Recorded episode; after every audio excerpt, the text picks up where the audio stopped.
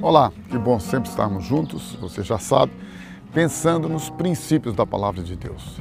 Realmente eu sou enfático em relação a essa questão, porque os modelos são culturais, temporais, circunstanciais, enfim, nós podemos criar e adaptar modelos de acordo com a necessidade que temos. Porém, os princípios da palavra de Deus são fundamentais para nós que decidimos crer nas Escrituras Sagradas, que é outra coisa muito importante de se lembrar. Modelos você constrói de acordo com a sua necessidade. Fé, a decisão de crer, é pessoal, é individual. E quando você e eu decidimos crer na palavra de Deus, nós estamos dispostos agora a obedecê-la, porque senão seria algo muito incoerente eu dizer que creio na Bíblia, mas que não concordo, que não obedeço, que não busco praticar os ensinos bíblicos. Então, quando você e eu vivenciamos princípios bíblicos, nós estamos fundamentados em algo que é eterno, que é atemporal, que independe de modelo, cultura, tempo, circunstância.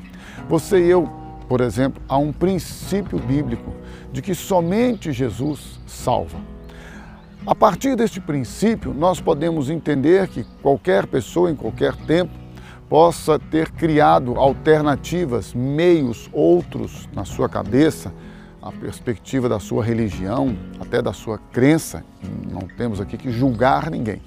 Porém, biblicamente falando, de acordo com as Escrituras Sagradas, o princípio da salvação só se dá por meio de Jesus.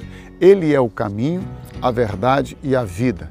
Ninguém vai ao Pai se não for por meio dele. Ele mesmo declarou que somente Ele é o Salvador. A palavra de Deus nos ensina que debaixo do céu não há outro nome pelo qual nós devamos ser salvos. Por isso, se você deseja experimentar transformação, libertação, salvação eterna, vida eterna, você precisa crer na palavra de Deus que diz que somente Jesus pode nos salvar.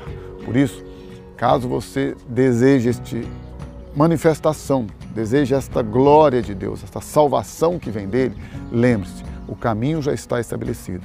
Somente Jesus salva. Entrega a tua vida a Ele, confia nele, o mais Ele o fará.